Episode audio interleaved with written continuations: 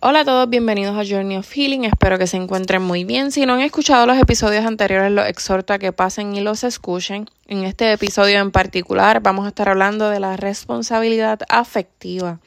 Cuando hablamos de la responsabilidad afectiva es una forma de cuidarse mutuamente. Es el balance de tomar en cuenta lo que otros sienten y también a nosotros mismos. Esta responsabilidad también incluye el hacernos responsables de las consecuencias de nuestras acciones.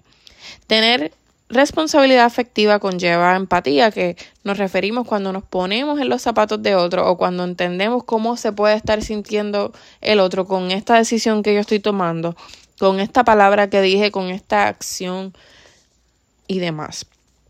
No asumir que no creemos escenarios en nuestra mente de lo que pueda estar eh, pensando esa persona por más que la conozcamos, sino tenerle esa, esa confianza de poderle preguntar sobre lo que tú estás pensando de una forma asertiva para que entonces puedas entender la otra parte.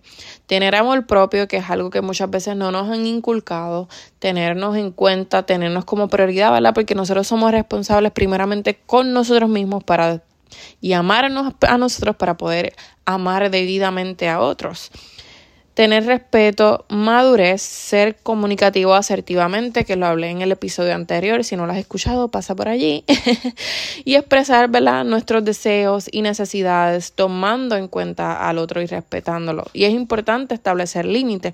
Todo esto forman parte de lo que podemos decir responsabilidad afectiva, es hacernos responsables de nosotros, de lo que sentimos, de lo que pensamos y de lo que hacemos y también tener responsabilidad sobre otros y ser comunicativos, porque parte de la responsabilidad eh, afectiva es la comunicación, es como la base.